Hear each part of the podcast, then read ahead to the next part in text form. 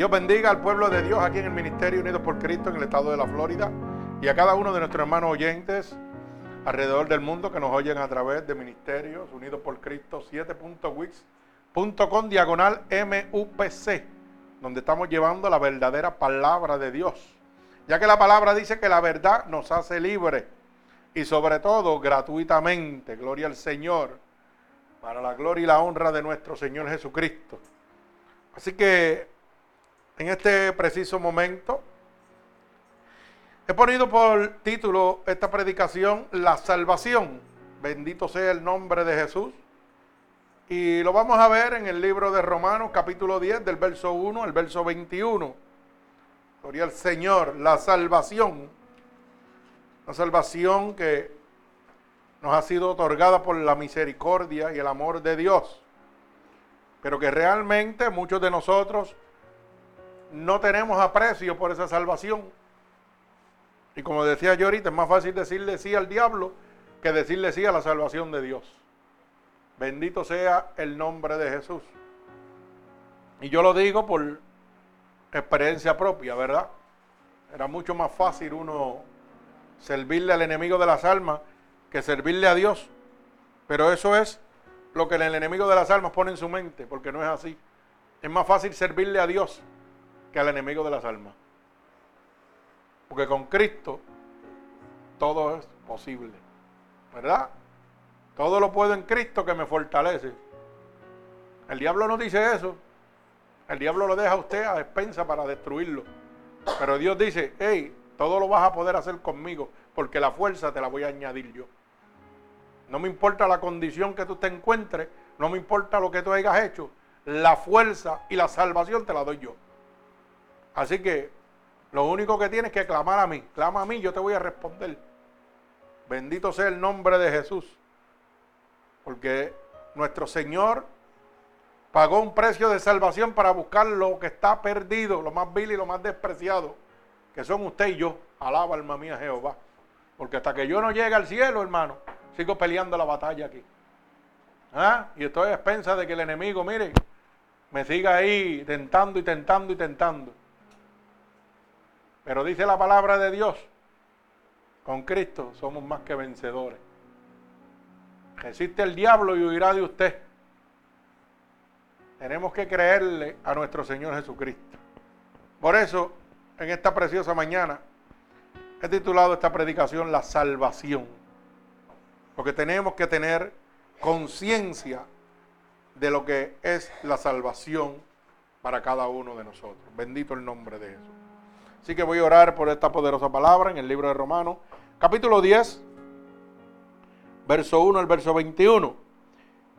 Señor, con gratitud estamos delante de tu presencia, humillados y contrictos delante de ti en este momento, para que seas tú, Señor, enviando esta poderosa palabra como una lanza, atravesando corazones y costados, pero sobre todo rompiendo todo yugo y toda atadura que Satanás, el enemigo de las almas, ha puesto sobre tu pueblo a través de la divertización del Evangelio.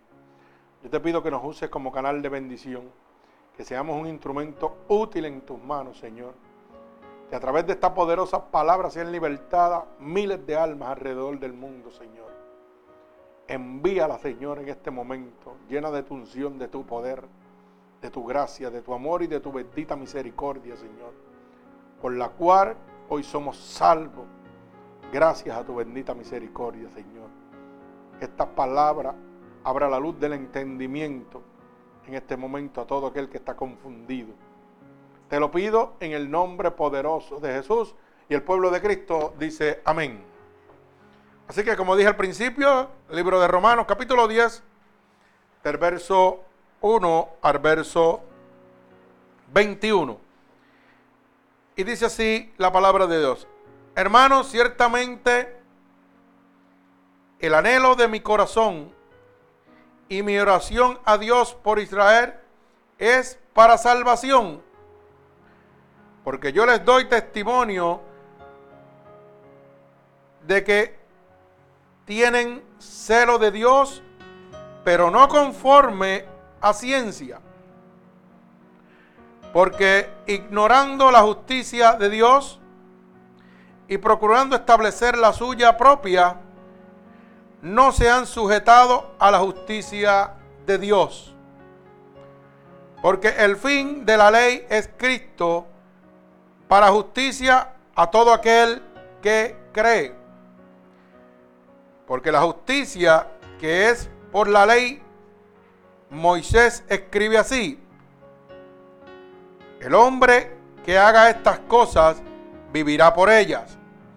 Pero la justicia que es por la fe dice, así digas en tu corazón, ¿quién subirá al cielo? Esto es para traer abajo a Cristo. ¿Quién descenderá al abismo? Esto es para hacer subir a Cristo entre los muertos. Mas, ¿qué dice? Cerca de ti está la palabra, en tu boca y en tu corazón. Esta es la palabra de fe que predicamos, que si confesares con tu boca que Jesús es el Señor y creyeres en tu corazón que Dios se levantó de entre los muertos, serás salvo. Porque con el corazón se cree para justicia, pero con la boca se confiesa para salvación. Pues la escritura dice, todo aquel que en él creyere no será avergonzado, porque no hay diferencia entre judío y griego, pues él mismo, que es Señor de todos, es rico para con todos los que le invocan. Porque todo aquel que invocare el nombre del Señor será salvo. ¿Cómo pues invocarán aquel el cual no han creído? ¿Y cómo creerán en aquel que no han oído? ¿Y cómo irán sin haber quien les predique? ¿Y cómo predicarán si no fueren enviados? Como está escrito, cuán hermosos son los pies de los que anuncian la paz, de los que anuncian las buenas nuevas. Mas no todos obedecieron al Evangelio. Pues Isaías dice, Señor, quien ha creído a nuestro anuncio. Así que la fe es por el oír y el oír por la palabra de Dios. Pero digo, ¿no han oído antes bien? Por toda la tierra han salido la voz de ellos. Y hasta los fines de la tierra sus palabras. También digo, no ha conocido esto Israel. Primeramente Moisés dice, yo os provocaré a celos con un pueblo que no es pueblo. Con pueblo insensato os provocará ira. E Isaías dice, resueltamente fui hallado de los que no me buscaban. Me manifesté a los que no preguntaban por mí. Pero acerca de Israel dice, todo el día extendí mis manos a un pueblo reverde y contrictador. Alabado sea el nombre de nuestro Señor Jesucristo. Bendito sea el nombre de Dios. El Señor añada bendición a esta poderosa palabra. Dice Pablo en, una, en la carta a los romanos, ¿verdad? En el verso 2. Porque les doy testimonio de que tienen celo de Dios, pero no conforme a la ciencia. Porque ignorando la justicia de Dios y procurando establecer la suya propia, no se han sujetado a la justicia de Dios. Fíjense que está sucediendo lo mismo en este preciso momento. El hombre está sujetado a la ciencia y a las cosas de este mundo en este momento, no sujetándose a la ley de Dios.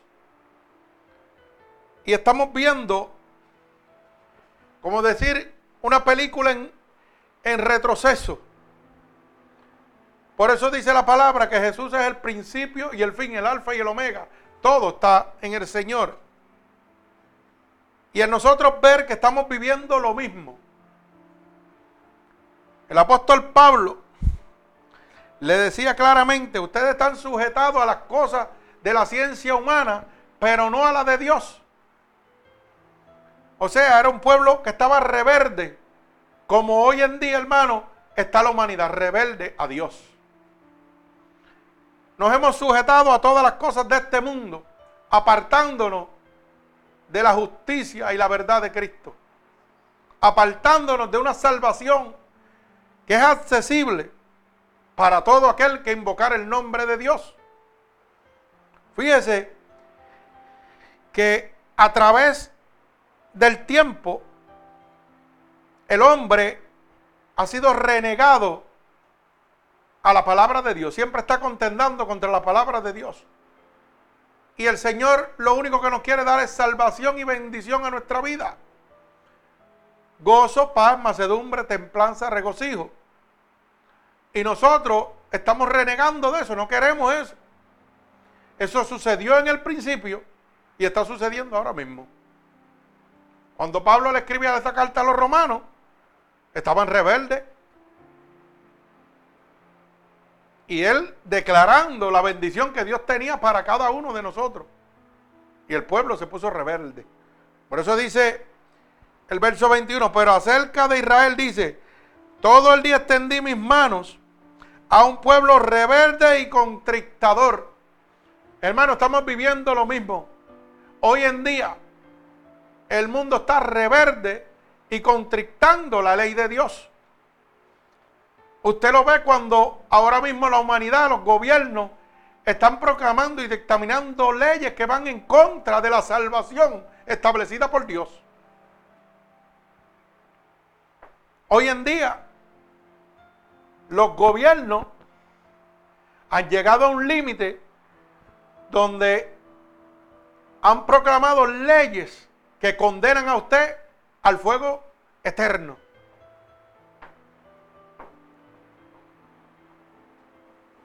Oiga, ¿acaso Sodoma y Gomorra no fue exterminado a causa del homosexualismo, del lesbianismo, de la prostitución? ¿Mm? De la adoración a imágenes, a dioses. Y hoy mismo los gobiernos, los presidentes, el mundo entero está dando cartas abiertas para que usted tenga autoridad legal sobre la tierra, pero también tiene condenación total y eterna para su alma. Pues estamos viendo lo mismo, hermano. Lo mismo que pasó el pueblo de Israel. Estaban avalando la ciencia y olvidándose de la ley de Dios. Hoy el mundo está avalando todas las cosas humanas, todas las leyes humanas, olvidándose de la ley y los mandamientos de Dios. Bendito sea el nombre de Jesús. Mi alma alaba al Señor. Fíjese, como dice el verso 5, porque de la justicia que es por la ley de Moisés, escribe así, el hombre que haga estas cosas vivirá por ellas. Pero la justicia que es por la fe, dice así, no digas en tu corazón quién subirá al cielo. Esto es para traer abajo a Cristo. ¿Quién descenderá al abismo? Esto es para hacer subir a Cristo entre los muertos. Más que dice, cerca de ti está la palabra, en tu boca y en tu corazón está esta palabra de fe que predicamos. Oiga, la palabra de Dios. Nosotros siempre estamos diciendo de esta misma manera. Y esto es para hacer un ejemplo. Como dice la palabra, ¿quién subirá a los cielos? Esto es para traer a Dios abajo, a Cristo aquí. Esa es una pregunta que nos hacemos nosotros para autojustificarnos la vida pecaminosa que vivimos. Ah, muchacho, olvídate. Si para ir al cielo eso es difícil, ¿quién va a subir para allá arriba? Si mira todo lo que yo he hecho y lo que sigo haciendo, lo que me gusta. Esto es una manera de autojustificarnos nuestra vida pecaminosa. ¿Quién descenderá al abismo? Esto es para subir a Cristo de entre los muertos. Pero fíjese que aquí lo que está haciendo es una comparación de los obstáculos y la dificultad que pone el ser humano siempre para no venir a los pies de Jesús, a los pies de Cristo, como haciendo una alegoría de que esto es difícil. Ah, muchachos, seguir a Dios, esa es la palabra más usada en el mundo. No, no, muchachos, eso para seguir a Dios es difícil. No, no, déjame aquí, que yo estoy bien aquí, yo estoy bien como estoy. Yo no necesito a Cristo para nada. Basándonos en nuestro juicio, en nuestra ciencia y olvidando la ley de Dios. Mi alma alaba al Señor. Pero mire qué sencillo, como dice el verso 9, es obtener la, la salvación. Si confesares con tu boca que Jesús es el Señor y creyeres en tu corazón que se levantó de entre los muertos, serás salvo. Mire qué sencillo, hermano. Lo que pasa es que el hombre con su maldad con su avaricia, con su sed de prepotencia. Hermano, ha hecho el camino a la salvación una cosa imposible. Porque cuando usted va a las diferentes iglesias, a las diferentes casas, supuestas casas de Dios, que no son casas de Dios, que son casas de hombres, oiga, le ponen 20 normas, 20 leyes, que no son bíblicas, pero son conciliares, ¿verdad? Que están bajo las leyes del concilio, los cuales ellos pertenecen. Y mire lo que dice la palabra, que solamente tengo que confesar con mi boca y reconocer el sacrificio de nuestro Dios en la cruz del Calvario. Pero hermano, cuando vamos a las supuestas casas de Dios nos inventan 20 cosas y nos inventan tantas leyes y tantas cosas que nosotros decimos, muchachos, esto sí que está bien difícil. Y decimos en nuestro corazón, como dice el verso 6, eh, ¿quién subirá a los cielos? Si mira para allá todo lo que hay que hacer según la iglesia, para yo ser salvo. Hermano, y lo que nos están es, oiga, deltiversando la palabra de Dios para lucrarse de nosotros. Pero la palabra lo dice claramente, vendrán falsos profetas, burladores, mercaderes de la palabra. Por eso es que es tan importante que usted tenga la palabra en su corazón, que usted la lea para que el Espíritu le hable y le deje saber lo sencillo que es ir al cielo. Tan fácil que es llegar, pero tenemos que ir en búsqueda del Espíritu de Dios, hermano, no de una religión, no de una denominación religiosa. Tenemos que ir en busca de la salvación. La salvación es necesaria. Por eso el apóstol Pablo en el capítulo 10 del libro de Romanos, verso 1 dice, hermano, ciertamente en el aleno de mi corazón y mi oración a Dios por Israel es para qué? Para salvación. O sea que la salvación es necesaria. Nosotros los embajadores de Dios aquí en la tierra, que es usted y yo, todo aquel que ha sido lavado por la sangre de Cristo, es necesario que hagamos como hacía el apóstol Pablo. Intercedamos y oremos por la salvación de nuestros hermanos que están perdidos. Bendito sea el nombre de Dios. Mire hermano, la sinceridad nos salva. Usted puede ser lo más sincero del mundo y usted no va a ser salvo. Bendito sea el nombre de Jesús. La moralidad nos salva. Usted puede ser el, hombre más moral, con una conducta intachable, y eso no le garantiza que usted va para el cielo. Bendito sea el nombre de Jesús.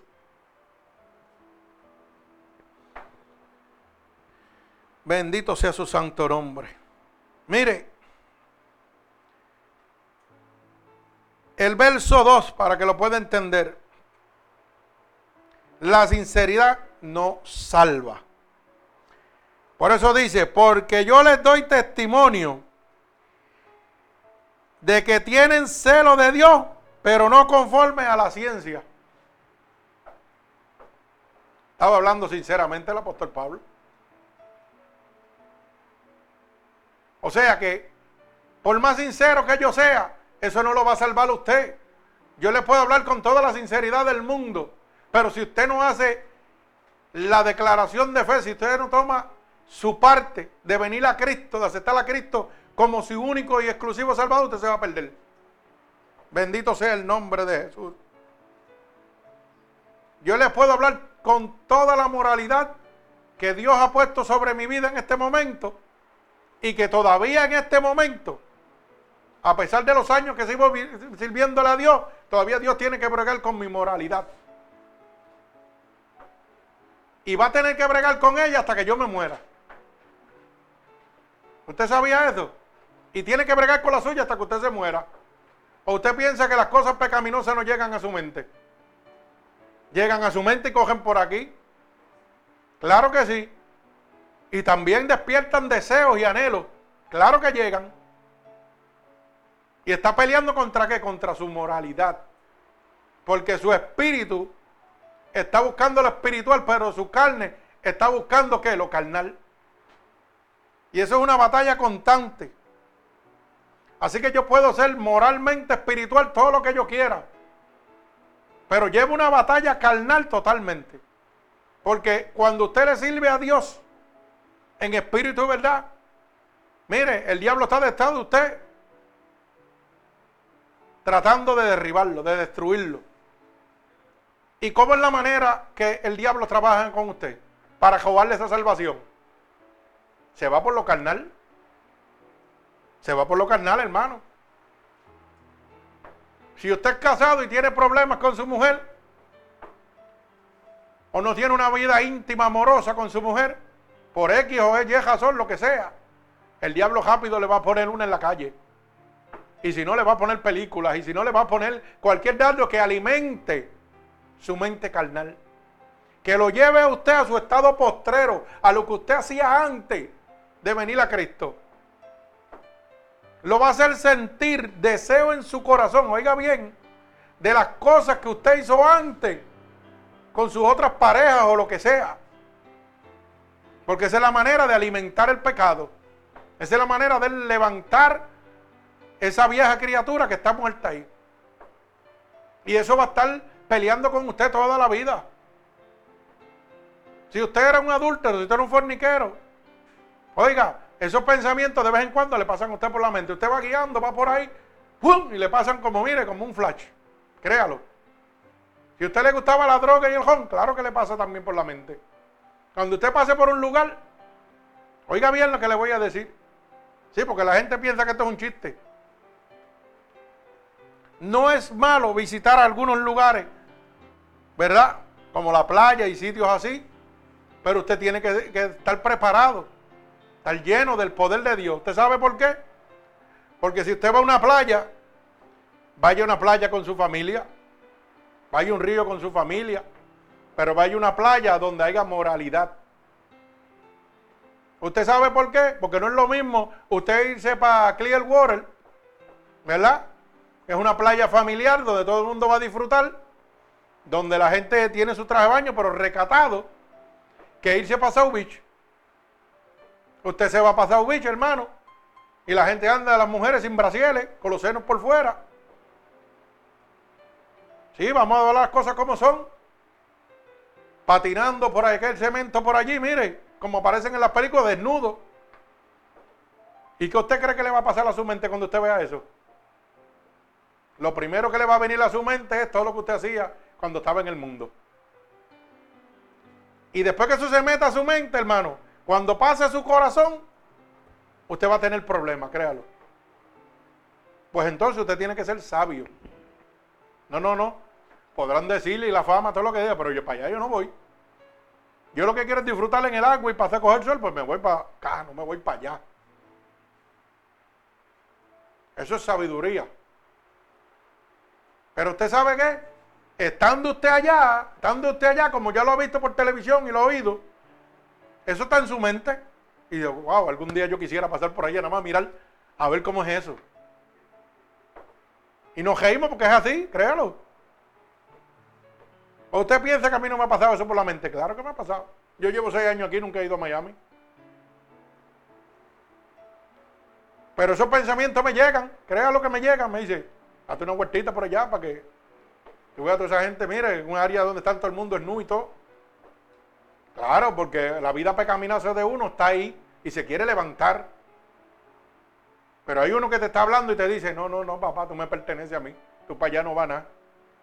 Y ahí es donde tuve el poder de Dios. Pero tan pronto el dardo pasó.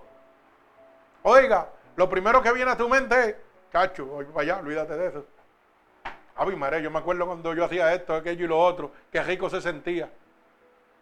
Sí, porque ese es el pensamiento que el diablo te mete. Y eso pega a alimentar tu corazón.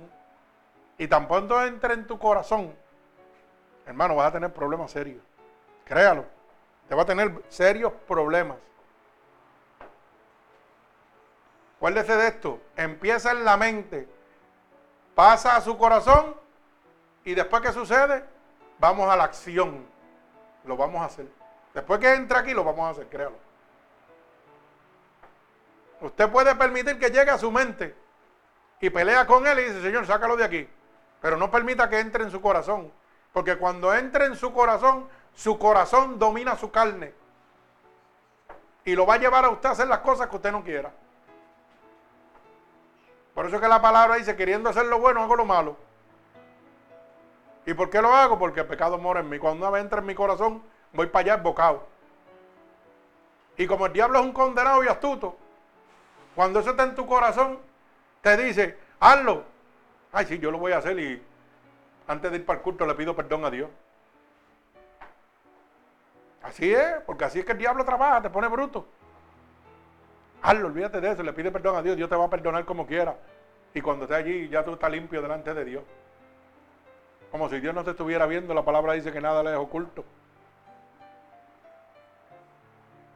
¿Y cuántas veces llegan a nosotros, hermanos, la tentación y los pensamientos de las cosas pasadas a volver allá? Porque nos llega a todo. No es a uno solo, es a todo. ¿Y usted sabe lo que significa eso? La batalla de las dos potestades. La batalla de Dios y el diablo en su vida. El diablo tratando de llevárselo y Dios protegiéndolo a usted. Alabado sea el nombre de Dios. Pero si digo en mi corazón quién subirá a los cielos, estoy declarando que soy débil y que voy para el pecado embocado para justificarme lo que yo quiero hacer. Y después voy a decirle, perdóname Señor, que voy para tu casa. Pero hay una palabra que dice, necio, no sabe que esta noche vienen por tu alma. Y si ese momento no te da de venir a pedirle perdón a Dios. Ay, santo, mi alma alaba al Señor. Eso es terrible. Así que hermano, la sinceridad no lo va a salvar a usted. La moralidad no lo va a salvar. Mire,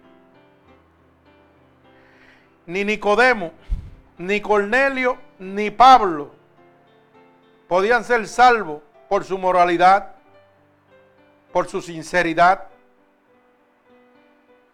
Eran salvos. ¿Sabe por qué? Por la declaración y aceptación de Jesucristo como su único y exclusivo Salvador. Por eso cuando vamos, mire cómo dice el libro de Nicodemo, capítulo 3, libro de, eh, el libro de San Juan, capítulo 3, donde nos habla de Nicodemo. Bendito sea su santo nombre. Libro de San Juan, capítulo 3. Mire lo que dice, para que usted vean que ni la moralidad, ni el conocimiento, ni la sinceridad lo puede salvar usted. Decía, había un hombre de los fariseos que se llamaba Nicodemo un principal entre los judíos. Oiga bien. Hoy día, hoy, hoy, hoy día, la gente piensa que los judíos son las personas más religiosas que hay.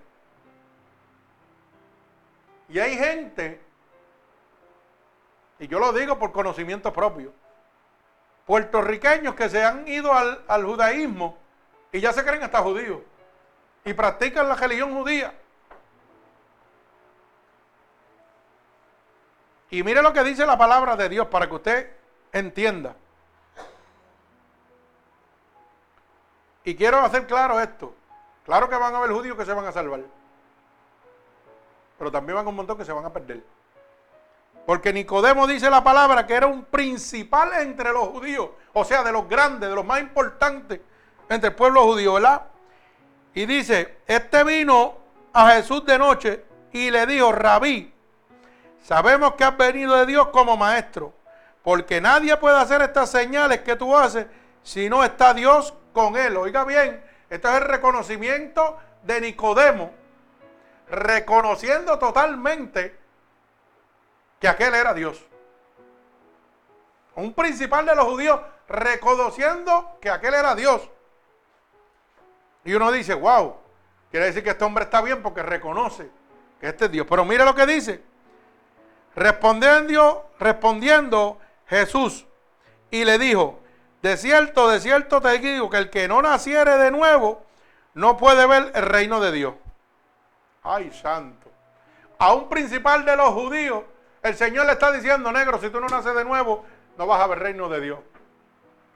Un principal de los maestros de la ley que tenía todo el conocimiento, que reconocía que aquel era el Hijo de Dios. Pero ¿qué pasaba? Su sinceridad no lo salvaba. Él tenía una sinceridad total. Decía, Señor, yo sé que tú eres. Pero el yo decir que tú eres, o el yo saber que tú eres, no me salva. Por eso es que Nicodemo vuelve y le dice, ¿cómo puede un hombre nacer siendo viejo? Pues acaso puede por segunda vez entrar en el vientre de su madre y nacer. Y le responde Jesús, de cierto, de cierto te digo, el que no naciere de agua y de espíritu no puede entrar en el reino de Dios. O sea, le estaba diciendo a Nicodemo que estaba perdido. Que aunque él tuviera toda la sinceridad del mundo le dijera al mundo, sí, él es el Hijo de Dios porque hace prodigios y milagros. Eso no lo salvaba. El Señor le dijo, tienes que nacer de nuevo de agua y de espíritu para poder ser salvo. Yo puedo conocer y reconocer que Dios es mi Salvador.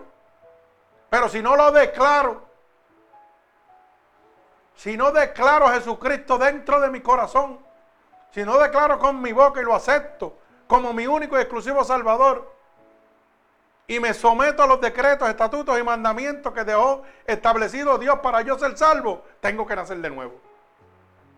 Porque Nicodemo era un inaudito, era de los principales en los judíos. Y el Señor le dijo que tenía que nacer de nuevo. ¿Qué usted cree? Ay, santo, mi alma alaba al Señor. Nicodemo podía hablar de toda la moralidad del mundo. ¿Sabe por qué? Porque conocía la palabra de Dios. Pero yo puedo conocer la palabra de Dios y no llevarla a cabo en mi vida. Yo puedo leerte el Evangelio de la A a la Z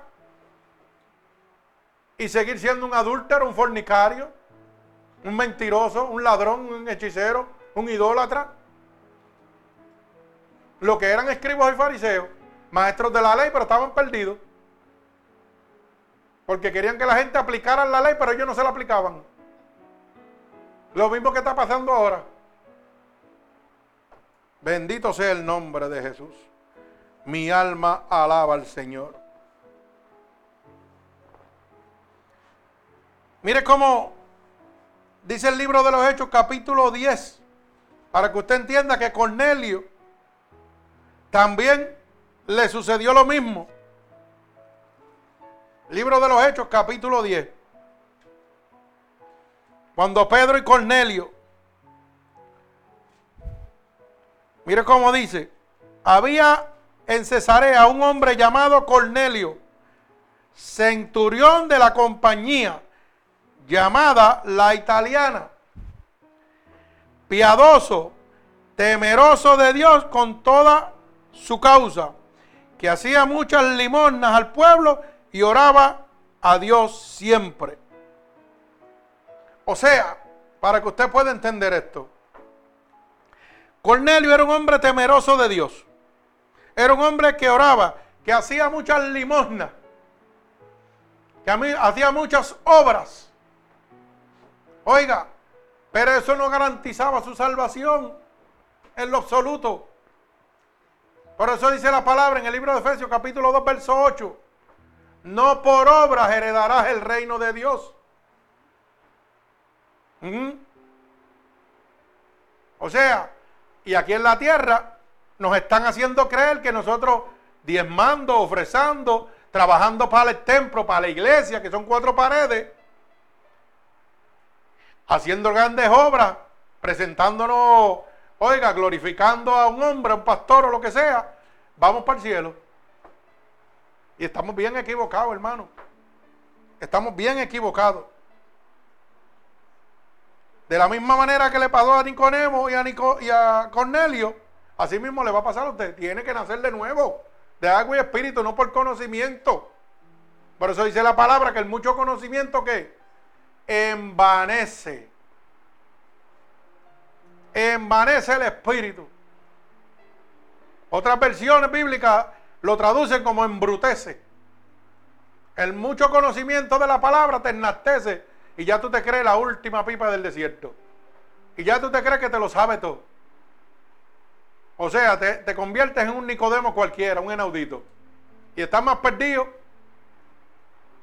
Y eso es lo que hay hoy en día, hermano, lamentablemente dirigiendo las casas de Dios. Muchos Nicodemos que tienen que nacer de nuevo. Y la Biblia dice que si un ciego guía hacia otro, ambos caerían en un hoyo. Pues quiere decir que si el director de esa iglesia, o donde usted está prisando, es un Nicodemo, y él tiene que nacer de nuevo, usted tiene que nacer de nuevo también. Porque si pastores y sus rebaños se perderán, pues usted tiene que nacer de nuevo, hermano. Bendito sea el nombre de Jesús. Mire, Pablo también le sucedió lo mismo. Mire Filipenses capítulo 3. Pablo tenía que de qué? Dice, verso 3. Por lo demás, hermanos, gozaos en el Señor. Oiga bien, a mí no me es molestoso el escribirlo las mismas cosas y para vosotros es seguro. Guardado de los perros, guardado de las malas obreros y guardado de los mutiladores de quién? Del cuerpo. ¿Y qué era lo que soltaba Pablo? El mismo Pablo decía, ¿yo qué? Prosigo a qué? El blanco que es Jesucristo. Estaba haciendo una exhortación a los filipenses que se guardaran de los perros, que se guardaran de los malos obreros, guardados de los multidadores del cuerpo Oiga, de los mercaderes de la palabra de este tiempo también. Pero ¿qué hacía él? Pablo seguía un solo blanco, Jesucristo. Y Pablo era sincero, Pablo tenía moralidad, Pablo guardaba sus mandamientos, pero reconocía que tenía que seguir mirando que el blanco que era Jesucristo. Por eso le hace la exhortación a los filipenses. Olvídense de todo esto esto lo que vienen es a mutilar su alma, su cuerpo. Estos son malos obreros. Miren en el autor y consumador de la fe, Jesucristo. Bendito sea el nombre de Jesús. O sea que el mismo Pablo reconocía que la mirada tenía que estar en Cristo. Que no importaba, oiga, lo sincero que él pudiera ser. Porque él hablaba al pueblo con toda sinceridad, porque tenía el conocimiento. Él hablaba con toda la moralidad, porque él era una persona totalmente moral sirviéndole a Dios.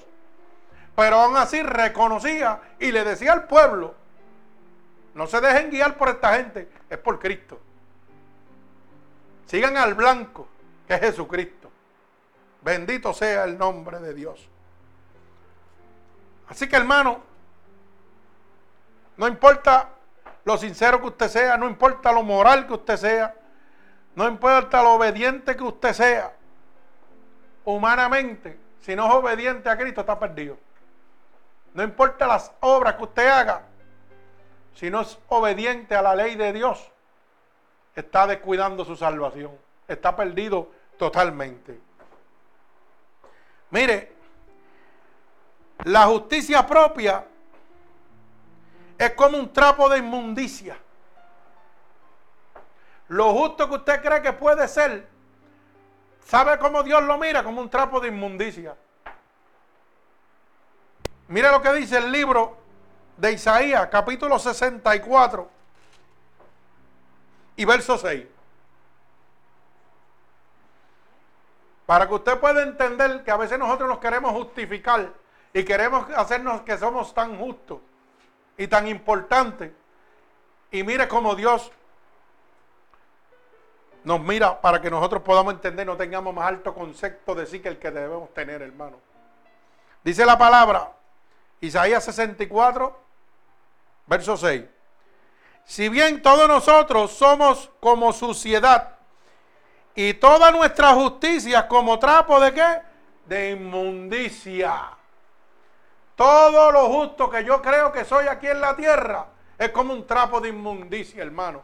Eso no me va a llevar al reino de Dios. Y caímos todos como la hoja y nuestras maldades nos llevaron como el viento. ¿Ah? O sea, yo puedo hacer todo lo justo que yo quiera aquí en la tierra ayudar al prójimo, hacer obras grandes en la iglesia. Que para el hombre son cosas de justicia. Bueno, este es un hombre justo. Pero mire cómo dice el Señor. ¿Mm? Toda nuestra la justicia que podamos hacer en la tierra, de nada vale, hermano. Es como un trapo de inmundicia. Es como un trapo sucio. ¿Usted sabe lo que es un trapo de inmundicia? trapo de inmundicia en, en, aquella época es lo que es una toalla sanitaria hoy para la mujer. Para que usted lo sepa. Mire cómo Dios mira la justicia del hombre. Así que, dígame usted si necesitamos el sacrificio de Dios en la cruz del Calvario, si necesitamos esa salvación. Ay, santo, mi alma te alaba. Bendito sea el nombre de Jesús. Mire, la salvación es provista se halla en Cristo solamente y está al alcance de todos. La salvación, el único que la puede proveer, se llama Jesucristo. Y está al alcance de todos. Por eso el verso 4 y verso 8, mire cómo dice del libro de Romanos, bendito el nombre de Jesús. Dice, porque el fin de la ley es Cristo para justicia a todo aquel ¿Que? Que cree. O sea, con solo creer, bendito sea el nombre de Jesús, que se halla en qué? En creer en el sacrificio de Dios. Es provista por Jesucristo. Porque la justicia es por la ley de Moisés. Escribe así, el hombre que haga estas cosas vivirá por ellas. Todo aquel que sigue qué? La ley, la palabra de Dios, que es establecida y fue dejada por Moisés también. Oiga, dice la palabra que vivirá. Bendito sea el nombre de Jesús. Dios no hace acepción de personas. Por eso es que la, está al alcance de todo el mundo. Lo mismo para el judío que para el griego. Lo mismo que para el blanco que para el negro. Lo mismo que para el rico que para el pobre. Dios no hace sesión de personas. La salvación provee de nuestro Señor Jesucristo y está al alcance de todos, hermanos. Hoy en día es lamentable que las supuestas casas de Dios hagan acepción de personas. Usted no ha notado que cuando usted va a muchas iglesias, Siempre hay un grupito escogido. Y cuando usted llega, usted se siente como el despreciado. Y hay unos que son la mano derecha que siempre están, como digo yo, lambiéndole el ojo al pastor. Y el pastor tiene un favoritismo con ese grupito. Y a los demás los trata así, pero de lejito. Usted llega a las casas de Dios y hoy se sienta y si se va a sentar en la fila del frente, le dicen, no, hermano, usted no se puede sentar ahí. Eso está reservado. Cuando yo pongo una reservación, y le explico yo a cada uno de ustedes para que pueda entender, cuando usted va a un restaurante y ve una tarjeta que dice reservado, ¿qué significa? Que usted no puede sentarse ahí porque eso qué? Eso está separado para una persona.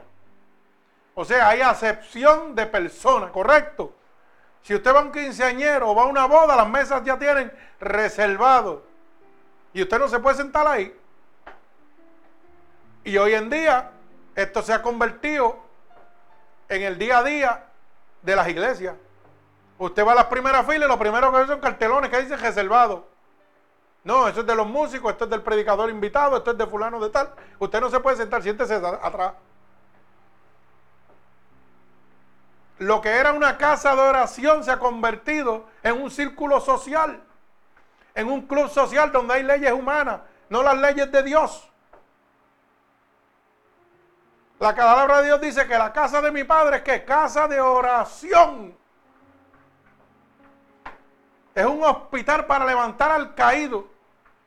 Y un doctor no puede sanarlo usted si usted está en la sala, en la sala de espera y él está en la sala de emergencia trabajando.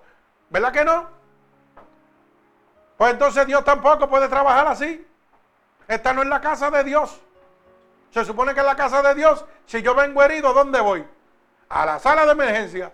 ¿Y sabe cuál es la sala de emergencia, hermano? El púlpito de Dios. Donde yo caigo de rodillas declarando a Jesucristo como mi Salvador. Señor, restaurame, Señor, levántame, dame vida, porque perezco. Y el ministro encargado de esa congregación tiene que dejar lo que está haciendo en el momento, dejar ese programa humano para suplir qué? La necesidad del caído que está ahí. Y hoy lo hacemos al revés. Hoy queremos llenar de emociones al pueblo de Dios con cosas del mundo y las necesidades de la gente que se pierdan. Por eso es que la gente llega a las casas de Dios y salen desilusionados. Porque hoy día, mira hermano, yo le aseguro que en este momento hay gente oyendo alrededor del mundo que están motivados por el poder de esta palabra y dicen, pues yo voy a buscar ese Dios que ese pastor está hablando. Y no viene aquí, pero van a ir a otro sitio a buscarlo. Y cuando llegan allá y lo que ven es un club social, ¿sabe lo que pasa? Que dicen, ¿para qué voy yo para allá? Eso es mentira lo que el pastor dice. No, hermano, no es mentira lo que yo estoy diciendo. Es que usted se está metiendo en la casa que no es. Usted está perdido en este momento. Usted tiene situaciones difíciles en este momento. No vaya a cualquier iglesia, hermano. Órele a Dios primero dígale, Señor, tú sabes en qué estado yo estoy. Si tú quieres venir aquí ahora mismo, restaurame. Pero si es tu placer llevarme a tu casa, llévame tú a tu casa, no que yo escoja la que yo quiero. O la primera que yo vea por ahí. Sí, porque hay gente que dice, pues yo voy a la primera iglesia que porque es de Dios. No, hermano, todas las iglesias no son de Dios. Y si usted no quiere salir desilusionado de una iglesia, porque Dios no lo va a defraudar nunca, la religión sí lo va a defraudar, el hombre lo va a defraudar, pero la salvación que es en Cristo Jesús nunca va a ser defraudada para usted por el poder de Dios. Bendito sea el nombre de Jesús. Porque ella se halla en Cristo Jesús y está al alcance de todos. Bendito el nombre de Jesús. La salvación es obtenida por el Evangelio que fue dado para despertar la fe. Mire cómo dice el verso 8 y verso 10. Dice así. Más que dice, cerca de ti está la palabra en tu boca y en tu corazón. Esta es la palabra de fe que predicamos. O sea, que la salvación está cerca de usted por medio de qué? Del evangelio que se está predicando, el verdadero evangelio de Dios. Y dice el verso 9, si confesares con tu boca que Jesús es el Señor y creyeres en tu corazón que Dios se levantó de entre los muertos, serás salvo. Bendito sea el nombre de Jesús. O sea que el Evangelio te declara claramente que esta salvación es obtenida ¿Por medio de qué? Del Evangelio de Dios. ¿A través de qué? De la muestra de sacrificio de Dios en la cruz del Calvario. Hermano, no hay otro método de salvación. El único método de salvación se llama Jesucristo. Por eso el, apóstol Pablo decía, yo sigo el blanco. ¿Que es quién? Jesucristo. Por eso es que hoy en día tanta gente se apartan de los caminos de Dios, se van. Porque ponen su mirada en qué? En el hombre, en la iglesia y no en el autor y consumador de la fe, que es Jesucristo. Bendito sea el nombre de Dios. Por eso dice el verso 10, porque con el corazón se cree, pero con la boca que se confiesa, ¿para qué? Para salvación. No hay nada que yo tenga que hacer, hermano, para ser salvo. Solamente declarar con mi boca y creer en mi corazón que Jesús es mi Salvador. Que Jesús se levantó de entre los muertos. Y que por ese sacrificio hoy vivo yo. Bendito sea el nombre de Jesús, hermano. No se deje engañar. La salvación no tiene condición. La salvación está en Cristo. La salvación está al alcance de todos. Bendito sea el nombre de Dios. Dios no hace asesión de personas. Mi alma alaba al Señor. La salvación es por medio de la fe. Y la fe llega por qué? Por medio del Evangelio de Dios. Mi alma alaba al Señor. Vive Cristo. Gloria al Señor Jesús. La salvación es por creer en el corazón. Cuando yo creo en mi corazón, por eso dice la palabra, si confesares con tu boca y creyeres en tu corazón que Dios se levantó de entre los muertos, serás salvo. O sea que la salvación viene por qué? Por el creer y por el qué? El corazón. Creer en tu corazón. No creer solamente de boca, hay que creerlo dentro de tu corazón, hermano. Si tú quieres una transformación total en tu vida, tienes que creer de corazón, no solo de boca. Bendito sea el nombre de Jesús. Mi alma alaba al Señor. La fe del corazón descansa sobre la muerte y la resurrección de Jesucristo. ¿Te puede entender eso? La fe de este corazón mío de ese corazón suyo tiene que descansar totalmente sobre la muerte y la resurrección de Jesucristo, no sobre su pastor, no sobre la iglesia. La gente pone la fe en las iglesias, en las religiones y no en la muerte y la crucifixión de nuestro Señor Jesucristo. Por eso es que terminan apartados, por eso es que terminan lejos y vamos a, vamos a, vamos a arreglar la cosa, no apartados. Terminan convirtiéndose hijos del diablo porque los apartados están en el cojeo, en el buzón. Eso es para justificar. Si usted hace sentir miel, dice que está apartado. Mentira, usted se ha convertido en un hijo del diablo. Porque la palabra dice, primera de Juan, capítulo 3, verso 8, que el que practica el pecado es del diablo. Y la Biblia dice que llamemos las cosas por su nombre. Vamos a dejar de estar adornando a la gente. Vamos a hablar las cosas como son. Dice la Biblia que qué? Que llame las cosas por su nombre. Y la Biblia dice que si usted practica el pecado, es hijo del diablo, no es de Dios. Bendito sea el nombre de Jesús. Pero para eso qué? Vino el Hijo de qué? De Dios. ¿Para qué? Para deshacer las obras del diablo. Mi alma alaba a Jesucristo. Así que hermano, la salvación está en el creer en el corazón y descansa esa salvación suya descansa sobre la muerte y resurrección de nuestro Señor Jesucristo. La salvación es accesible por confesar con su boca. Oiga bien, yo quiero que usted entienda esto. Verso 9 y verso 10, por eso me gusta tanto este capítulo. Dice, si confesares con su boca que Jesucristo es el Señor y creyeres en tu corazón que Dios se levantó de los muertos, serás que salvo. Porque con el corazón se cree para justicia, pero con la boca se confiesa para salvación. Oiga bien, la salvación es accesible por confesar con nuestra boca. Así que yo no sé lo que le están inventando a usted para ser salvo. Yo no sé cuántas cosas le están sacando a usted. Pero no sea engañado. La palabra es fiel y verdadera, es clara. Y dice que la palabra dice claramente que la verdad nos hace libre. Bendito sea el nombre de Jesús. La confesión es el reconocimiento delante del mundo del señorío de Cristo en la vida. Eso es lo que significa la confesión de nosotros como que recibimos a Jesucristo como nuestro único salvador, salvador, perdón, es que declaramos, es que reconocemos en el mundo, delante de la gente del mundo, que todas las cosas están bajo el poder de Dios, el señorío de Dios sobre la vida. Eso es declarar a Cristo como tu Salvador. No es venir y decir, yo voy a tal iglesia, ay, mira, las cosas están malas, yo creo que esto va, este Señor no me va a ayudar porque no está reconociendo a Cristo. Cuando voy a buscar un trabajo, cuando voy a hacer algo, ¿ah? Y rápido tengo en mi mente pensamiento, ay, eso no va a salir porque mira, fulano de tal es el jefe y yo no tengo las, las cualidades para tener ese trabajo. Eso no es reconocer a Cristo sobre la vida. Eso es reconocer al hombre sobre Dios. Por eso, por eso es que yo digo, no es tan fácil vivir la palabra de Dios como lo dicen por ahí. Todo el mundo con la boca dice, todo lo puedo en Cristo que me fortalece, pero cuando llegan a las situaciones no le creen. ¿Ah?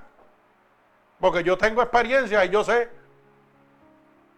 Y no experiencias propias, tengo experiencia de los miembros de mi iglesia que he visto como Dios los ha proveído, como Dios los ha sustentado, como Dios los ha puesto en gracia estando, oiga, en pruebas violentas, desamparados totalmente por el hombre, por la humanidad, y Dios ha venido, ah, lo poco me ha sido fiel, lo mucho te voy a poner.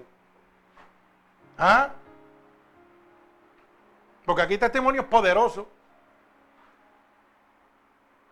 Pues yo me acuerdo con todo el respeto a mi hermanita Mindy, todas las batallas que llevaba. ¿Ah? Un estado como este de la Florida, sin familia y sin nada aquí se quedó en la calle. ¿Mm? Pero ¿sabe qué? Con todas sus batallas y con todos sus resbalones que cogía, siguió buscando de Dios. Y se resbalaba y Dios la levantaba. Y se resbalaba y Dios la levantaba. Y Dios le hablaba y le dijo, confía en mí. Confía en mí. Y el diablo dándole más duro. Pero ¿sabe qué? Ella siguió batallando y creyendo en Dios. Y hoy Dios le ha dado todo lo que le ha prometido. Y le ha dado más de lo que ella se imaginaba. Y todavía falta. Pero ¿sabe qué? Tuvo que pelear la batalla. Tuvo que pelear la batalla. Por eso era que yo decía esta mañana. Mira, aunque usted esté de coco con el piso y usted resbalado, siga peleando la batalla. Olvida, aunque esté lleno de sucio, de porquería, y usted se haya resbalado, olvídese de eso. Yo voy a seguir peleando la batalla todo golpeado, todo sucio. Porque eso es lo que le gusta a Cristo, levantar lo que está todo sucio, todo perdido. ¿Para qué? Para con nuestro testimonio nuevamente ¿ah? declarar el poder de Dios. Mira dónde yo estaba y mira dónde estoy porque Cristo lo hizo. ¿Y tiene batalla? Claro que las tiene, como las tengo yo y como las tiene usted. Pero ¿sabe qué? Está mostrando que Cristo es real. Está mostrando que todo lo puede en Cristo, que qué? Que le dio la fortaleza para estar donde está ahora. Si se hubiera rendido al mundo, hermano, yo le aseguro, ¿tú sabes dónde estuviera? En su vida pasada. Créalo. Estuviera en su vida pasada. Estuviera haciendo todo lo que hizo antes de venir a Cristo. Todo lo que hacía en Puerto Rico estuviera haciéndolo otra vez, créalo. Pero todo lo puedo en Cristo que me fortalece. Y no solo ella, que a mí me pasaría lo mismo, a usted le pasaría lo mismo. Si yo me dejo de Cristo, ¿usted sabe lo que va a pasar? Que yo voy a volver a lo mismo y peor. Porque la Biblia dice que siete veces peor va a ser el estado posterior de la persona. Ay, santo, mi alma alaba al Señor. Pero qué bueno es Dios. Hoy podemos decir, todo lo puedo en Cristo que me fortalece. Hoy mi hermana Mindy puede hablarle a la gente del mundo que está en la calle. Porque ella vivió por eso, pasó por eso. Hoy tiene casa, casa, trabajo, comodidad. ¿Mm? ¿Y quién le dio todo eso? Eso se lo dio Dios, eso no se lo dio nadie. Eso se lo dio Dios. Eso se lo dio Dios. Aunque piense que es por mi trabajo, ¿y quién te dio el trabajo? ¿Y quién te dio la casa? ¿Y quién te acomodó ahí? Jesucristo. No fue hermano Cano, ni fue la iglesia, no, no, nosotros fuimos instrumentos para eso. Pero el que lo hizo, ¿quién fue? Cristo. Todo se lo debe a Dios. Todo lo que tiene ahora. Lo que no tuvo en tantos años que lleva aquí, Dios se lo hizo en un ratito. Le dijo, te voy a pasar por el fuego un poquito para que tú veas. Y eso es lo que Dios quiere que usted aprecie. Cuando Dios lo deja pasar a usted por el fuego para moldearlo como el oro y luego viene a brillar como el oro. Bendito sea el nombre de Jesús. Pero el diablo siempre quiere ensuciar ese oro.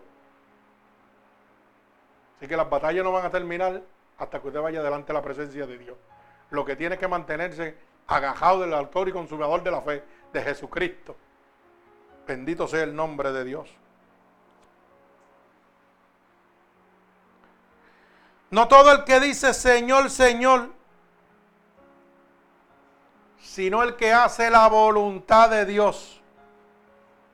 Mire cómo dice el libro de Mateo, capítulo 7 y verso 21. Porque usted tiene que, esto es claro y usted tiene que aprendérselo. Usted tiene que aprendérselo y meterlo en su corazón. Porque nosotros somos bien débiles para caer, nos engañan como si nada. Dice la palabra, no todo el que dice que me dice Señor, Señor entrará en el reino de los cielos, sino el que qué, el que hace la voluntad de mi Padre que está donde? En los cielos. Usted no tiene que hacer la voluntad de su pastor, de su iglesia. Usted tiene que hacer la voluntad de quién? De Jesucristo. De Dios Padre que está en los cielos. Y la voluntad de Dios está establecida en su palabra, en la Biblia, hermano. Léala para que el Espíritu le hable. No la tire en una esquina. Léala. Óigala. Hoy en día hay tantos medios para usted poder entender la palabra de Dios que si usted no lo hace porque no quiere. ¿Usted sabía eso? No hay excusa. No hay excusa para no leer la palabra de Dios o para no entenderla. ¿Usted sabe por qué? Le voy a explicar sencillamente. Mire, el que no oye, que es sordo, Oiga bien, tiene visión y puede leer. ¿Verdad que sí? Alaba alma mía Jehová. Y el que es ciego, tiene oído y la Biblia la ponen en televisión y la ponen en, en video y estoy audible, que usted la puede oír. ¿Cierto o falso? Y el que no sabe leer ni escribir, ¿tiene excusa? Tampoco tiene excusa. ¿Usted sabe por qué? Porque usted la puede oír por televisión y la puede oír por radio. Usted no lo hace porque no le interesa. ¿Usted sabía eso o no lo sabía? Así que aquí no hay excusa, hermano. Si usted está como usted está, porque le da la gana.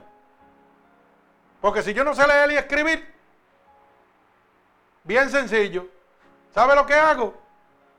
Busco la dirección ahí en televisión y le digo, mira, cómprame la Biblia en video y audible. Y hoy, en vez de estar viendo televisión, Oiga, la estoy oyendo todos los días un capítulo. Y todos los días un capítulo. Hasta que me aprendo la palabra de Dios.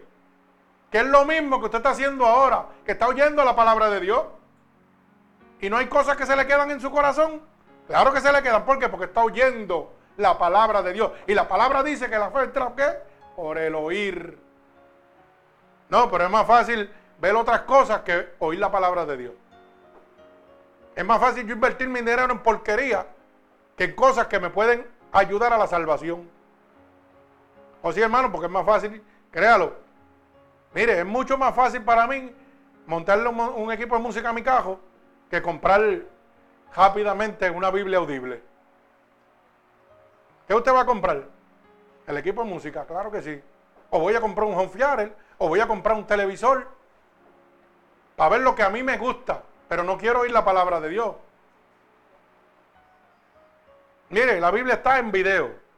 La Biblia está audible en cassette. Está audible en CD. Está en el radio. ¿Ah? En los celulares. ¿Y por qué usted no la lee? ¿Por qué usted no la oye? Es mi pregunta. ¿Por qué usted no la oye? ¿Usted sabe por qué no la oye? Porque no le interesa. Así de fácil está esto. Mire, yo la tengo aquí en video, completa. Yo tengo la Biblia completa en video. Oiga, hermano, y es audible, visual, y está capítulo por capítulo, palabra por palabra.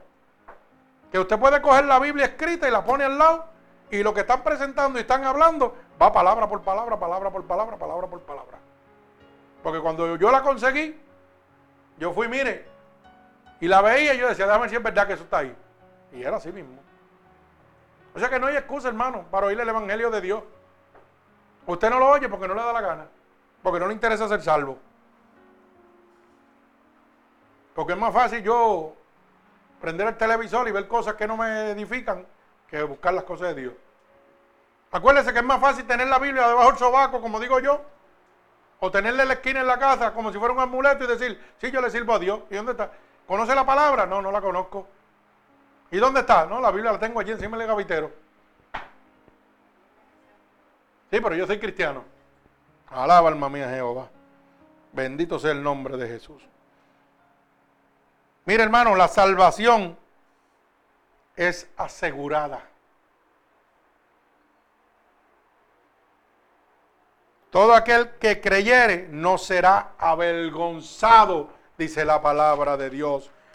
Todo aquel que invocare será salvo. O sea que es una salvación segura. Esto no es un juego. Por eso lo dice claramente el verso 11 y verso 13. Mire, para que usted lo entienda, verso 11 y verso 13, capítulo 10 de Romano. Dice el verso 11, pues la escritura dice que todo aquel que creyere no será que avergonzado. O sea que la salvación es segura, está asegurada por Dios. Porque no, y mire lo que dice, porque no hay diferencia entre judío y griego, pues el mismo que es el Señor de todos, es rico para con todos los que le invocan. O sea que Dios no hace acepción de personas. Es lo mismo para el pobre, para el blanco, para el inteligente, para el no inteligente, para el que estudió, para el que no estudió, para el que se embojachó, para el que no se embojachó, para el, para el tecato, para la persona inculta, para el que sea, toda la salvación es para todo el mundo. Aquí Dios no hace sesión de personas, tú no eres mejor que yo porque no hayas ido a la escuela. Tú no eres mejor que yo ni peor que yo porque no sepas leer ni escribir. Tú eres igual que yo delante de los ojos de Dios. Lo que pasa es que la diferencia está entre tú y yo bien fácil en la búsqueda de Dios. Yo lo busco y tú no lo buscas. Eso es toda la diferencia, hermano.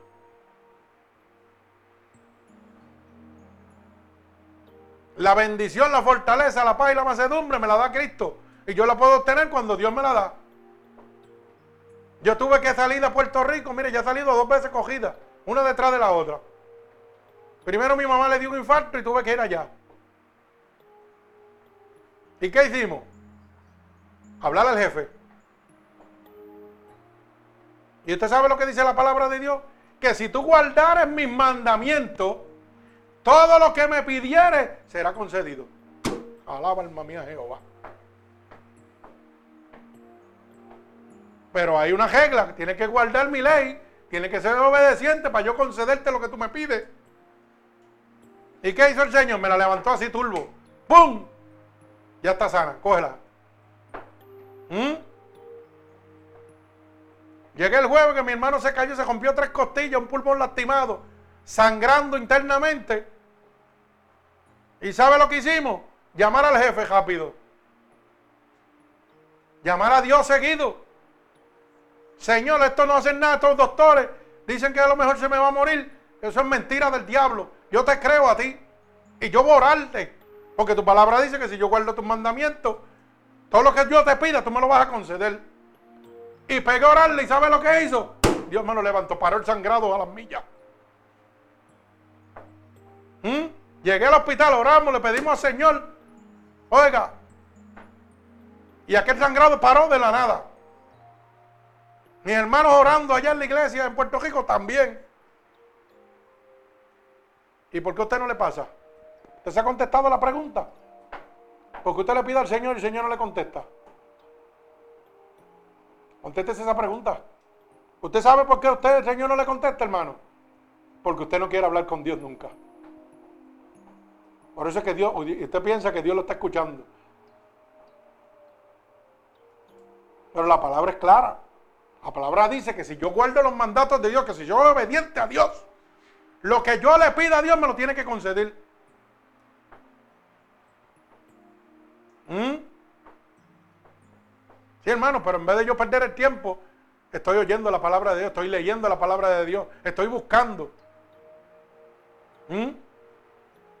Claro que tengo mi tiempo para yo gozarme también humanamente, claro que lo tengo. Pero el primario es de Dios. Y que hay veces que en mi caminar el primario no es Dios. Claro que también lo hay. Porque vienen las tentaciones y los pensamientos malos a mi mente. Y en ese momento, en esos segundos, usted está pensando y no está pensando en Dios. Está pensando en lo malo. En lo que sigue batallando para que Dios lo liberte de ese pensamiento pecaminoso. Y tan pronto Dios lo liberta, entonces Dios es su primario otra vez.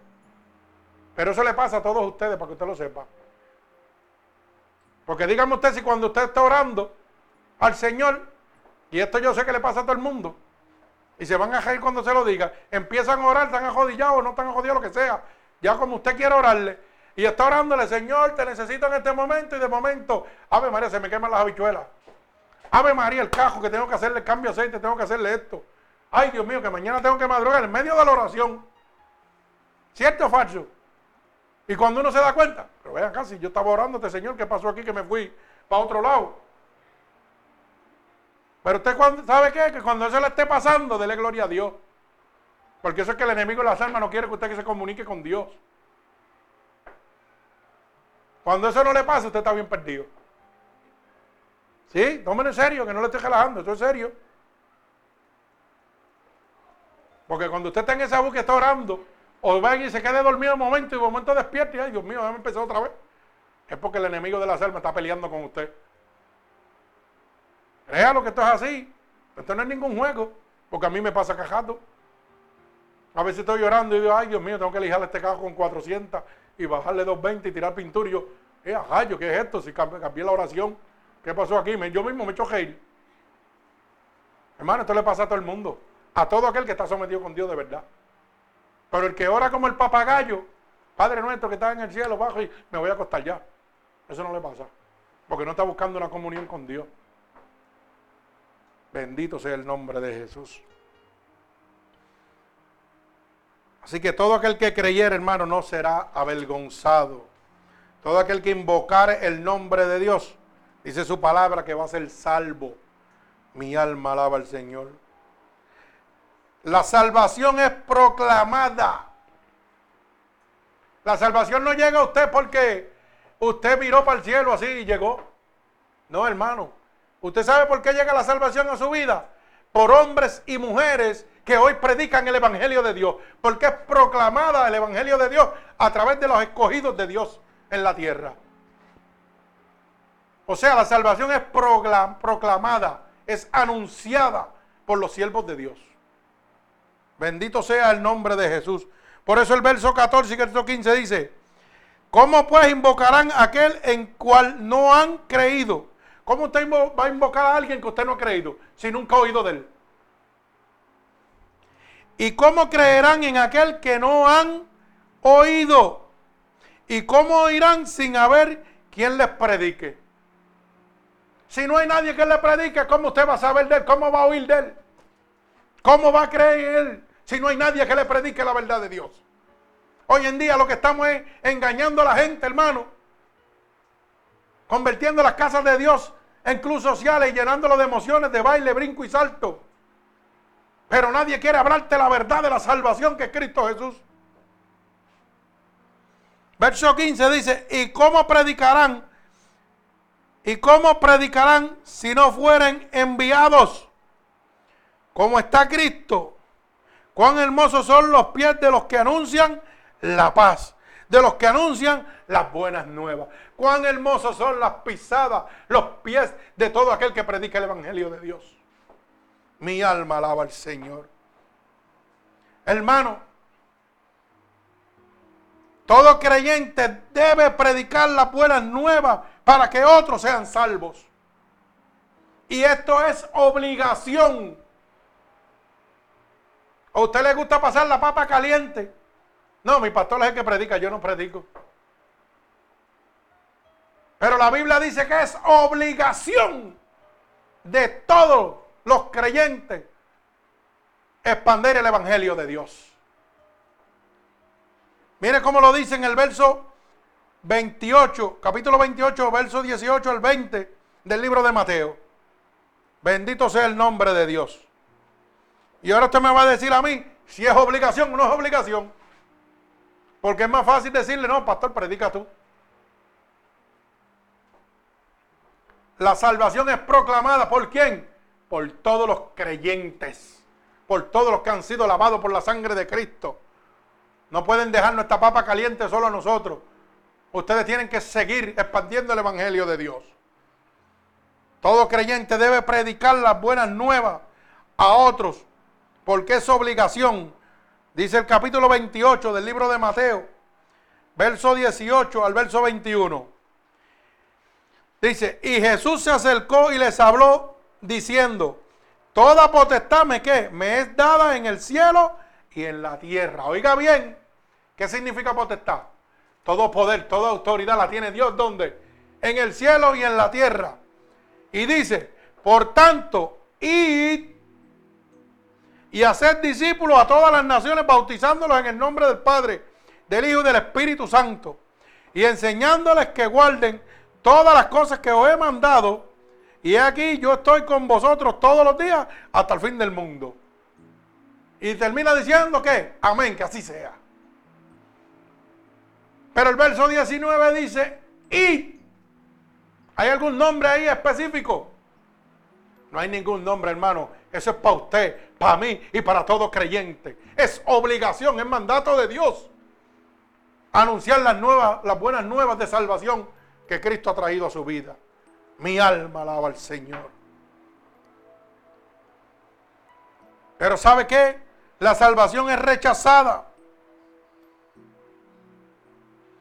Cuidado que no seas tú rebelde y contradictor.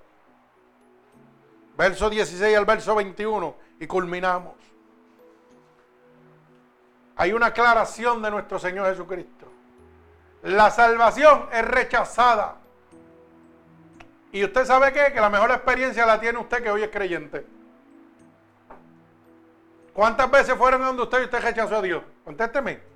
Cuando usted estaba en el brincoteo y las cosas mundanas. ¿Cuántas veces? Porque yo me acuerdo que cuando iban a mí yo decía, ahí vienen los evangélicos esto a, dañarme el día. Y yo bebiendo cerveza y brincando y saltando. ¿Ah?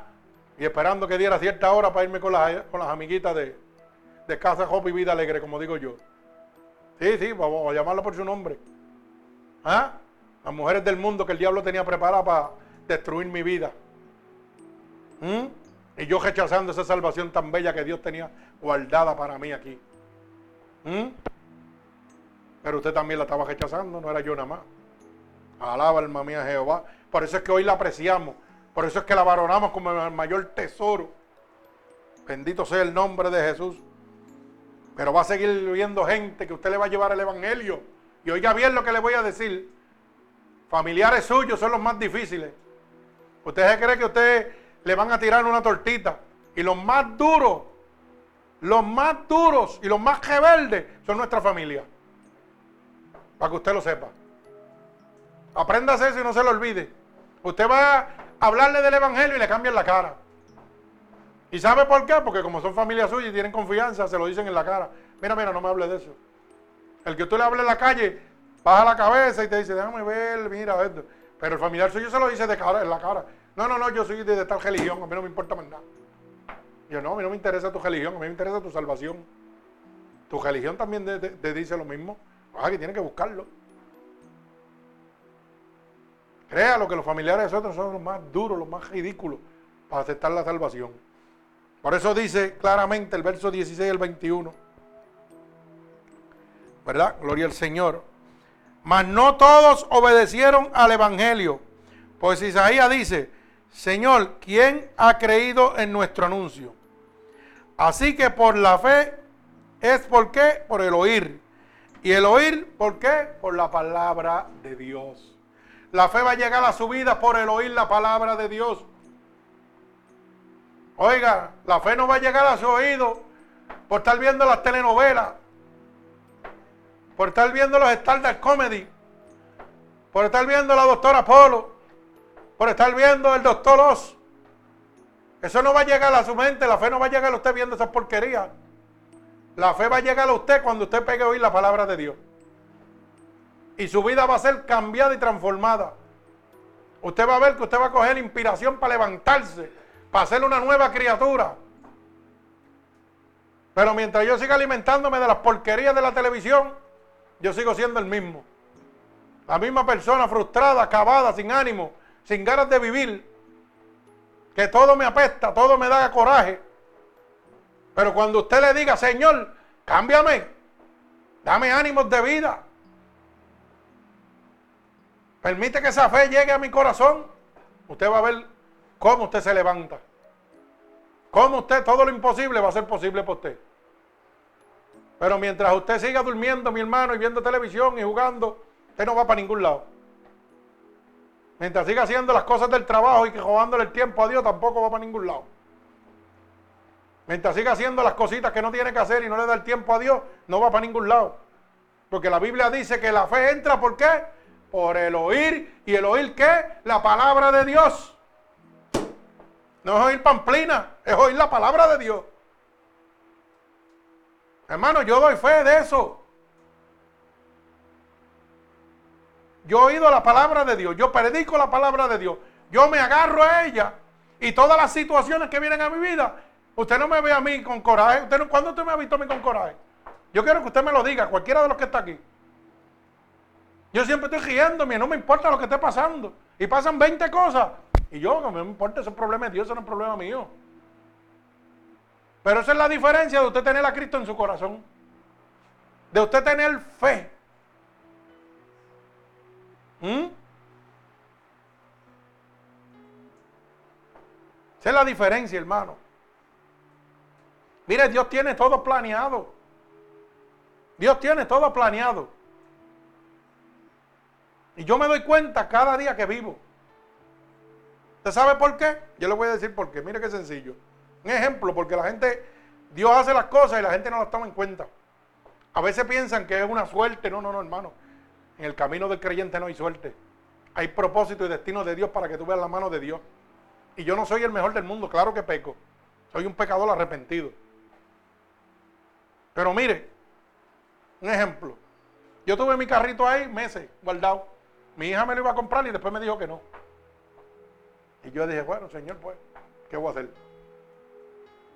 Y yo me acuerdo que Manamindi me dijo, no, yo a lo mejor no sé si me quedo por Puerto Rico, no sé qué haga. Y yo dije, pues, no voy a llamar a Manamindi que me había dicho me interesa el carrito, que yo se lo ofrecí fue. Y ni dije, yo no voy a llamar, porque no vale la pena, ella piensa que se va a quedar. Yo no sé, señor, tú sabrás. ¿Qué pasó, hermano? Que mire, de la noche a la mañana, ya Dios tenía todo planeado. Vino ella y me compró el cajito.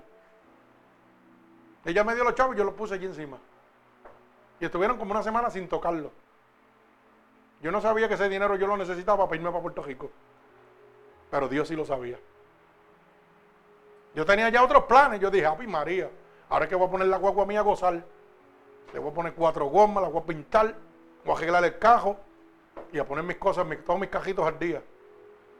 Y Dios ya me tenía otro plan. Me dijo, no, papito, tienes que arrancar para Puerto Rico.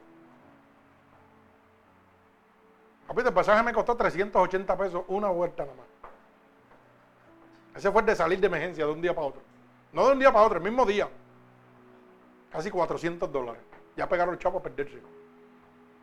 Pero ¿sabe qué? Dios ya me los tenía ahí. Eso es servirle a Dios. Dios suple tu necesidad antes de que tú le pidas. Ya Él lo tiene todo planeado. Pero yo tengo que pagar un precio. Yo tengo que ser obediente a Dios. Tengo miles de situaciones, porque las tengo. Pero ¿sabe qué? Me estoy riendo todo el tiempo. Me estoy riendo todo el tiempo. Desde que llegué se supone que estuviera trabajando como un esclavo. Y yo dije, ¿sabe qué? A mí no me importa nada. El que venga atrás que que espera hasta el lunes que yo voy a descansar, a mí no me importa. Y me quedo descansando. Pero yo le creo a Dios. Yo le creo a Dios. ¿Por qué? Porque Dios me ha, puesto, me ha, probado en todo momento que es mi sustentador, que es mi proveedor. y que en cada momento siempre saca la cara por mí. Cuando me enfermé, los médicos dijeron que no podía volver a trabajar en mi vida, que no podía hacer cinco libras. ¿Usted sabe lo que son cinco libras? Una bolita que, que no, pesa nada. Que los niños estos pequeños juegan con 15 y 20 libras en las manos. Y yo no podía alzar cinco libras, me dijeron los médicos. ¿Y qué me dijo el Señor? Me dijo, eso es mentira, el diablo. Yo te voy a poner con más fuerza que la que tú tenías antes. Pero yo tuve que hacer mi parte. Yo le creí a Dios y le dije al médico, tú eres un embustero. Olvídate de eso. Tú eres un embustero. Yo voy a hacer lo que tengo que hacer, a mí no me importa. Si me voy a morir, pues me muero haciéndolo. Pero yo no soy un vegetal, yo soy un hombre, un guerrero de Dios. ¿Y qué estoy haciendo ahora? Trabajando como, miren, salgo al amanecer y llego por la noche. Y no podía hacer cinco libras, dijo, dijo la ciencia, dijeron los doctores. ¿Mm? El tumor, el corazón, eso está malo ahí, eso tú no puedes estar haciendo nada de eso, estate quieto. Eso dice él. Pero yo le dije, no señor, yo le creo a un Dios poderoso. ¿Y Dios qué hizo? Me respaldó, porque es que su palabra lo dice. Pero cuando tú no le crees a Dios, cuando tú no te metes con Dios, entonces vas a estar acabado, vas a estar deprimido, vas a estar acabado, vas a estar destruido y creyéndole a todo lo que los doctores te dicen. Mire hermano, yo tomaba como 15 o 20 medicamentos. Dios me los quitó toditos, lo que tomo es uno nada más para jugar la sangre. Toditos me los quitó. Todos los medicamentos me los quitó. Las bombas de asma y todo me los quitó. Abea, lambuterol, cuánta cosa hay para asma. Para la alta presión, para todo, todo me lo quitó. Y como pate puerco, como es, como digo yo. Colesterol a todo lo que da. Y no necesito pastillas para la presión, no necesito nada de eso. Porque mi pastilla se llama cristomicida. Cuando yo tengo problemas, llamo a Cristo, Señor, ayúdame. Dame la sabiduría. Pero usted se imagina que yo le hubiera creído a los doctores, hermano. Estuviera en un cuarto tirado en una cama, uno se quedó muerto. No, hermano, usted no puede creerle al hombre, créale a Dios. Deje de estar cogiendo excusas. No importa lo que la adversidad que venga a su vida, créale a Dios. ¿Cuántas adversidades tuvo mi hermano Ángel y Mara con sus niños y ahora tienen bendición? ¿Mm? ¿Cierto o falso? Yo me gozaba cuando Ángel me dijo. Yo dije, gloria al Señor. Pero tuvieron que pasar, el, oye, el Guayacán. Tuvieron que pasar por la prueba. Pero miren, pero el Señor le dijo, en lo poco me ha sido fiel, en lo mucho te voy a poner. Tiene un trabajo ganando mejor y con menos, y con menos trabajo. Lo que no se imaginaba. ¿Mm? Los niños para escuela privada y pagada por el gobierno. Alaba alma mía Jehová. Dígame si Dios es bueno o no es bueno. Pero ¿sabe qué? Mira dónde está cansado de trabajar. Viene a cantarle a Dios. Y eso Dios lo ve. En su trabajo le habla a la gente de Dios. Usted no le habla a la gente de Dios por ahí. salimos para la calle y nos quedamos callados y no le hablamos de Dios a nadie. Hablamos de porquerías del mundo. Pero no le hablamos de Dios, pues entonces usted tiene que estar como usted está. Cada cual está de acuerdo a su búsqueda con Dios, hermano. Dios dijo que vino a levantar qué? Lo que está caído. Dios vino a levantar el caído, hermano. Pero usted tiene que hacer su parte. Dice la Biblia que Dios va a hacer una parte y usted tiene que hacer la otra. Usted tiene que hacer la otra. Normal. Como le decía yo ayer a los hermanos, yo estaba relajando con ellos le dije, mira, ya yo sé que me están dando unos dolores donde no me tienen que estar dando. Pues yo sé, Dios me está hablando. Pues me dijo, cambia el sistema de comida. Y mandé a buscar mi bicicleta de coger de cajera y todo. Y ahora voy para el gimnasio para a coger bicicleta. Otra vez. Claro que no lo puedo hacer como lo hacía antes. Pero lo voy a hacer. A mí no me importa, lo voy a hacer. Aunque llegue a la esquina y me caiga, no me importa, lo voy a hacer. ¿Por qué? Porque poquito a poco Dios me va a fortalecer. Y voy a hacer lo que hacía antes. Si cogía con dos o tres pueblos, eso mismo voy a coger por ahí para abajo, dos o tres pueblos. Pero eso está en uno. Eso está en lo que usted quiere hacer con su vida, hermano. Por eso la Biblia dice que los hombres de, Dios que son guerreros. Un guerrero no está descansando. Un guerrero no está tirado para atrás, hermano. Un guerrero está peleando. Por eso se llama guerrero, porque pelea hasta el último día de tu vida. El que te quiere ver destruido se llama el diablo, Satanás. Y te mete 20 embustes en la cabeza. Y es como yo digo, mire hermano, es mejor que usted prefiere ser parte de la historia o conocer la historia. Dígame, ¿qué usted prefiere? ¿Usted quiere ser un pasado por la historia o ser parte de esa historia? Porque yo prefiero ser parte de la historia. Yo no quiero ser uno más en la historia que pasó por ahí hoy nada más. No, yo quiero ser parte de esa historia. Eso es lo que usted tiene que poner en su vida, ser parte de una historia. Hacer algo que transforme su vida, que transforme a los demás. Y esa transformación usted la ha obtenido por medio de la salvación que Cristo le ha entregado a usted. Es la única manera, a través de la salvación, hermano. Bendito el nombre de Jesús. Así que vamos a orar en el nombre de Jesús. Para que toda aquella persona que quiera ser salvo, como dice la palabra, solamente tiene que declarar y creer en su corazón que Jesucristo es su Salvador. Yo creo que he dejado claro en este momento que usted no se va a salvar ni por bueno, ni por obra, ni por sincero, ni por ser moral. Usted se va a salvar por qué?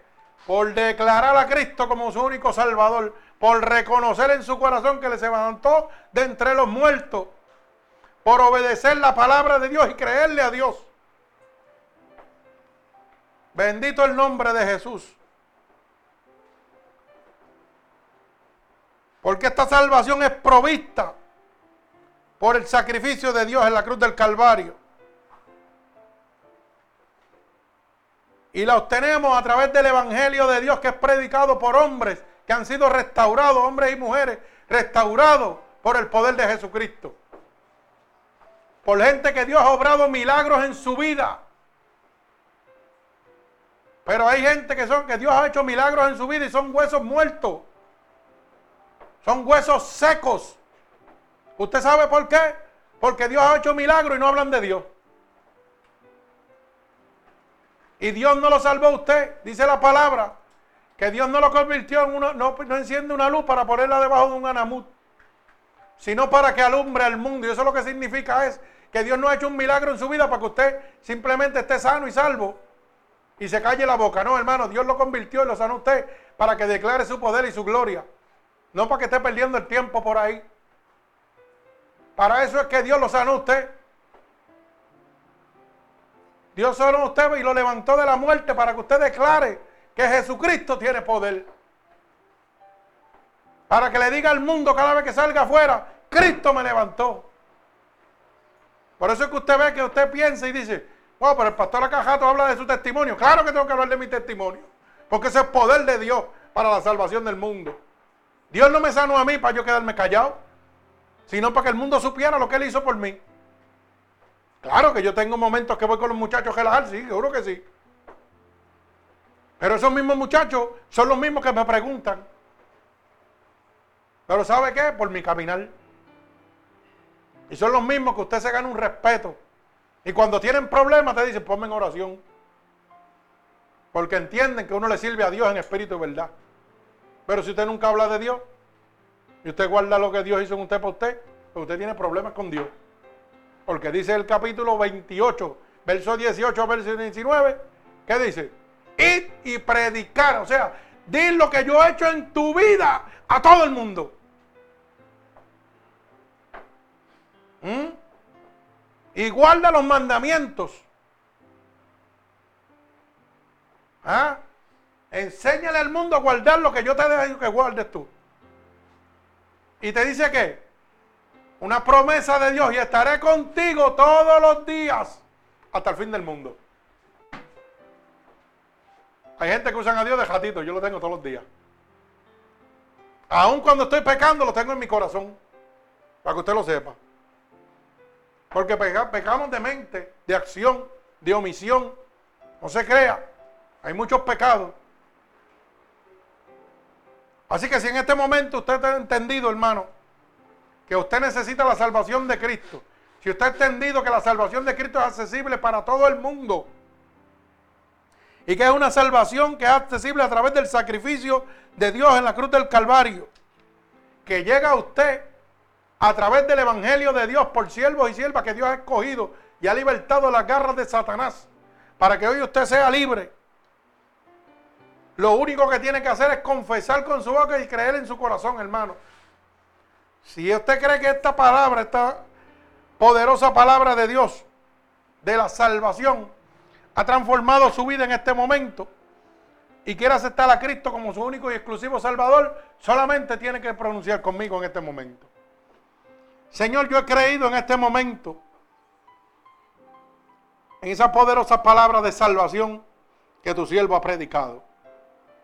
Yo estaba engañado o engañada porque había oído diferentes maneras de salvación que eran erróneas, pero hoy entiendo que el único que me puede dar la salvación eres tú.